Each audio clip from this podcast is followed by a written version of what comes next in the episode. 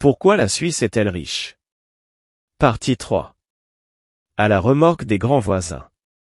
La Suisse, qui a une économie nationale ouverte, mais de faible ampleur, est entourée de voisins économiquement puissants, surtout l'Allemagne qui a connu une sorte de renaissance après la Seconde Guerre mondiale.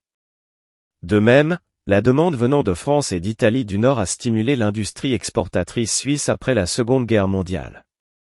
Au cours des dernières décennies, l'importance du marché européen s'est relativisée, mais les trois quarts des exportations s'écoulent toujours dans les pays voisins.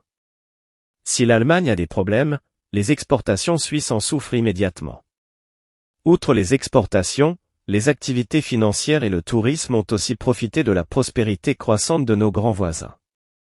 De plus, l'immigration d'ingénieurs et de scientifiques a permis de résoudre le problème de la relève indigène, laquelle était trop modeste dans les domaines où la Suisse excelle.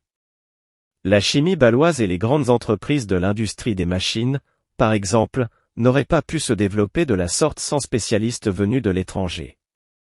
Autre motif et non des moindres, la politique monétaire de la Banque centrale allemande s'est avérée extrêmement efficace. Alors que les autres banques centrales européennes déclenchaient des inflations et d'importants mouvements de capitaux qui poussaient le taux de change réel du franc temporairement vers le haut, les gardiens de la devise de notre principal partenaire commercial veillaient à la stabilité. La situation s'est encore améliorée grâce à la Banque centrale européenne.